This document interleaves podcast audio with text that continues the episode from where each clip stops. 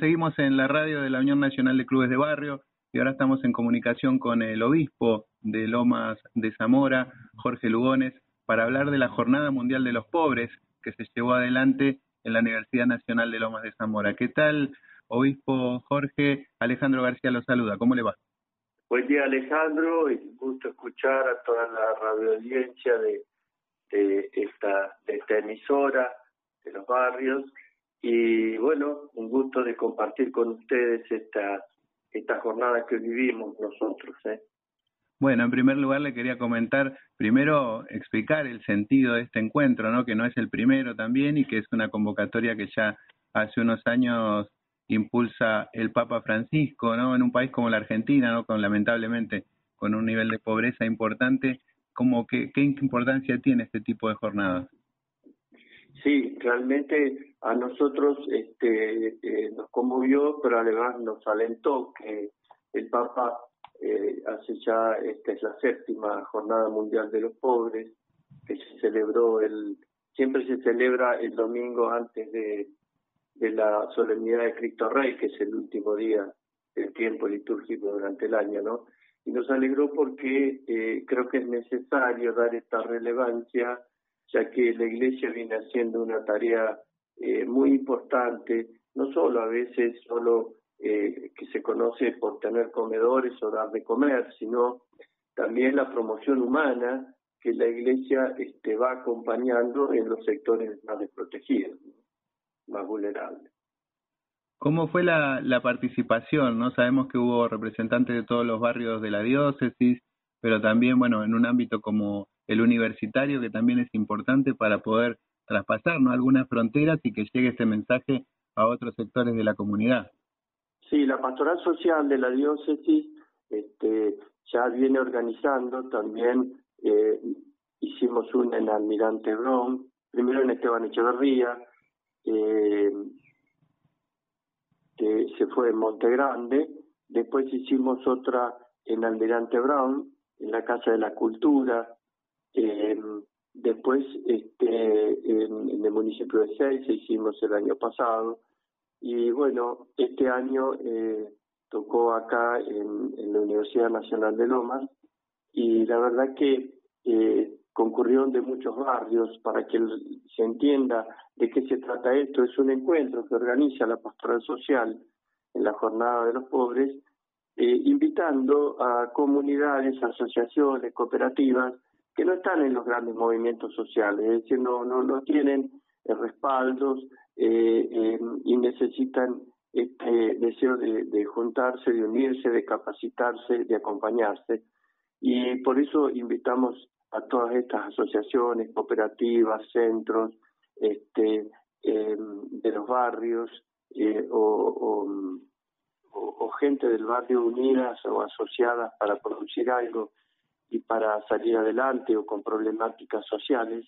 Y, lo que sí vimos que aparece una, un, tema común, que es el tema de la droga dependencia, ¿no? El tema del consumo es un tema transversal a todos los barrios y es lo que pudimos nosotros palpar, ¿no? Eh, por eso creo que es importante eh, que también desde el Estado eh, se trabaje seriamente en este tema, ya que las organizaciones y las comunidades hacen lo que pueden, pero cada vez eh, se avanza más sobre la venta de droga en nuestros barrios, ¿no? Entonces es una problemática que vimos transversal a todas las comunidades. Los resultados de, de estas charlas, de esta jornada, bueno, como dice, ¿no? De este intercambio de experiencias también que les van informando en cada uno de estos encuentros. Y habló usted también de el rol del Estado. ¿De qué manera entonces, digamos, todo este conocimiento ¿no? que ustedes van obteniendo en este tipo de encuentros, después se puede interactuar con otras áreas? Pues sabemos, bueno, es un problema muy amplio, por ejemplo, estaba nombrando usted el tema de, de los consumos problemáticos, las adicciones, la droga. Después, bueno, las herramientas son limitadas, tal vez desde estos referentes sociales o la propia, las propias parroquias, ¿no? Es necesario, hay una presencia de otros organismos más eh, que más abarcativos para poder intentar dar una solución.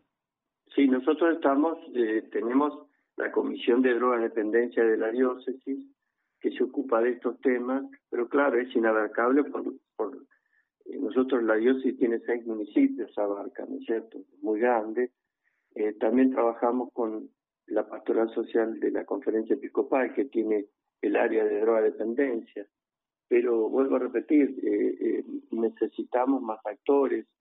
Tenemos organismos como eh, también de la iglesia, como este, hogares, los hogares de Cristo, y otras asociaciones que también trabajan muy bien acompañando, pero no damos abasto por la problemática tan este, incisiva, podríamos decir, una problemática eh, eh, que cada vez este, se multiplica. No, no, no disminuye esta problemática del consumo, sino que está aumentando. Y, aumentando también en, ya en niños más chicos, en personas más chicas, ¿no? Entonces nos preocupa esto y evidentemente que vemos que desde el Estado la respuesta es muy pobre, ¿no? Hasta ahora muy pobre. Incluso ustedes han visto campañas, no hay campañas de, prevención para drogas. No, eh, al contrario, digamos, eh, lo que hay es mucha publicidad también, bueno, de alcohol, de otras de otras cuestiones, ¿no? Porque uno asocia tal vez la, la droga con tal vez con las drogas más eh, sintéticas, más químicas, pero hay muchas adicciones, ¿no? Que están ahí, es un tema también a tratar entre tantas urgencias, ¿no? Económicas, políticas, sociales, estas que a veces se dejan de lado. Eh, eh, obispo, le decía, ustedes también, bueno, además de conocer las experiencias de, los referentes barriales, de los vecinos, los dirigentes, también es un ámbito donde eh, llevan la palabra del Papa Francisco, ¿no? Y de, las diferentes, por ejemplo, encíclicas que él, que él ha elaborado. Eh, ¿De qué manera la han recepcionado también los participantes del encuentro? Nosotros hemos compartido esta palabra, evidentemente, porque el Papa es muy sensible, él mismo dice que cada día nos comprometemos a acoger a los pobres, pero esto no basta, o sea, porque el mismo Francisco dice que hay un río de pobreza que atraviesa nuestras ciudades y se hace cada vez más grande hasta desbordarse. Y ese río parece arrastrarnos, tanto que el grito de nuestros hermanos y hermanas que piden ayuda o apoyo solidaridad se hace cada vez más fuerte. Por eso es que eh, el Papa instaura esta esta, este encuentro el domingo anterior a la fiesta de Jesucristo Rey del Universo, como decíamos, para reunirnos en torno a, su mesa y para recibir de él una vez más el don y el compromiso de vivir la pobreza y de servir a los pobres. Por eso que en esta línea, en la Iglesia Catedral de Lomas, nosotros hemos este, em, eh, eh, realizado el almuerzo con todos los pobres. Con son personas en situación de calle eh, que nosotros le brindamos el servicio de, la ducha y, y, también del almuerzo. Entonces ahora hicimos un, almuerzo para todos ese día sábado, el anterior, en la catedral. Porque el Papa también nos dice que, que la llamada al bienestar eh, sube cada vez más de volumen mientras las voces del que vive en la pobreza se silencian. Entonces se tiende a descuidar todo aquello que no forma parte de los modelos de vida, digamos, destinados sobre todo a las generaciones más jóvenes. Y esos son los más frágiles frente al, cambio cultural que estamos viviendo, lo vemos en las redes. Y lo que es desagradable y provoca sufrimiento se pone muchas veces eh, escondido entre paréntesis, mientras que em, se exalta muchas veces en las propagandas eh, lo físico como si fuera lo principal, eh, o, el, éxito como la meta alcanzar. Y la realidad virtual se apodera de la vida real y, son dos mundos que se confunden cada vez más fácilmente, ¿no? O sea, los pobres se vuelven imágenes que pueden conmover por algunos instantes, por un momento, pero cuando se encuentran en carne y hueso por la calle, entonces a veces nos, nos generan problemas, fastidio, marginación o el apuro que tenemos cotidiano, este, eh, que impide detenerse, socorrer o hacerse cargo de que sufre, ¿no? Y en, e, este diálogo con los jóvenes, usted con, con toda la experiencia que tiene eh, en la iglesia y en su trabajo social, eh, ¿cómo, ¿cómo nota no eh, sus expectativas hacia el futuro? Porque creo que ahí es donde radica también uno de los grandes problemas. No solo es dificultosa la realidad actual, sino también eh, la falta de, de, a veces, hasta de sueños, ¿no? De tener una vida mejor. Ese es el problema que vemos cuando vemos que hay chicos y chicas que quieren salir adelante, quieren despegar de, un mundo difícil en el barrio, en la esquina, y, y no tienen posibilidades. Entonces, esto es lo que nosotros tratamos de hacer justamente con la escuela de oficios.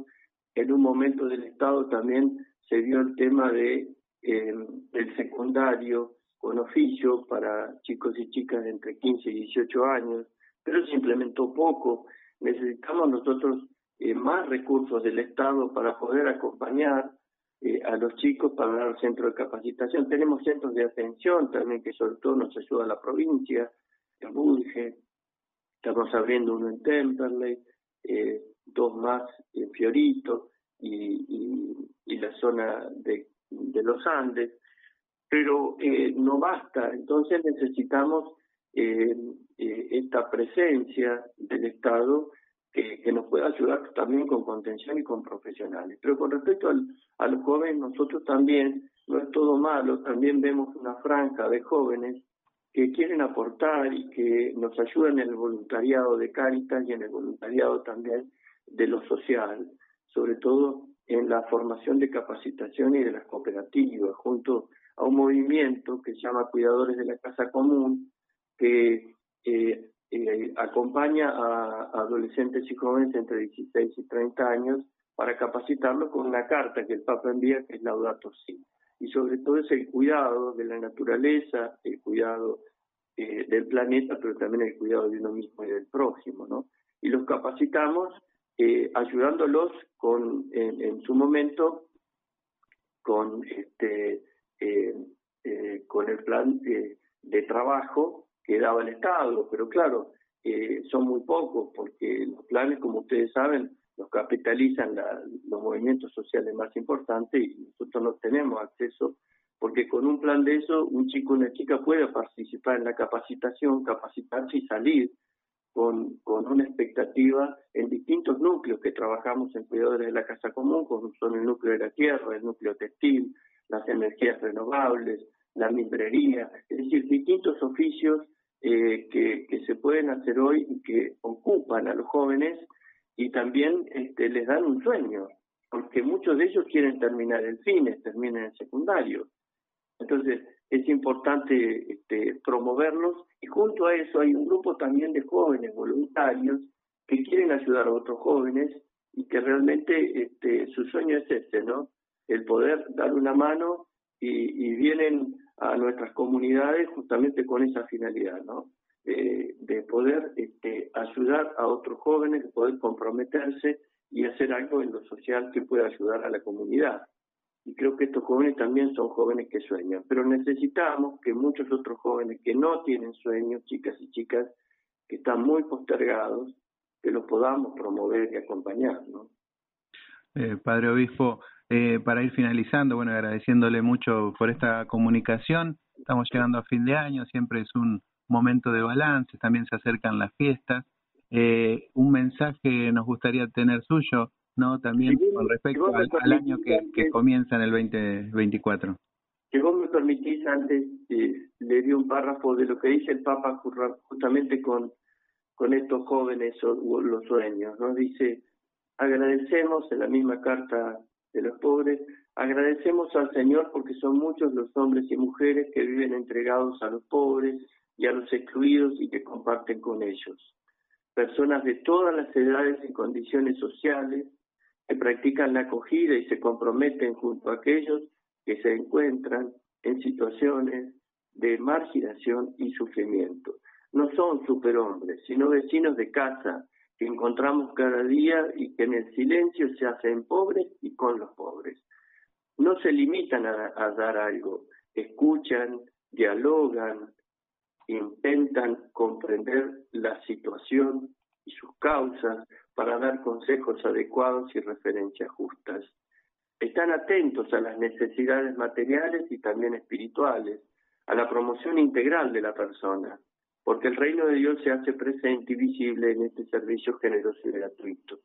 Es realmente como la semilla caída en la tierra buena de estas personas que da fruto. Y la gratitud hacia tantos voluntarios pide hacerse oración para que su testimonio pueda ser fecundo.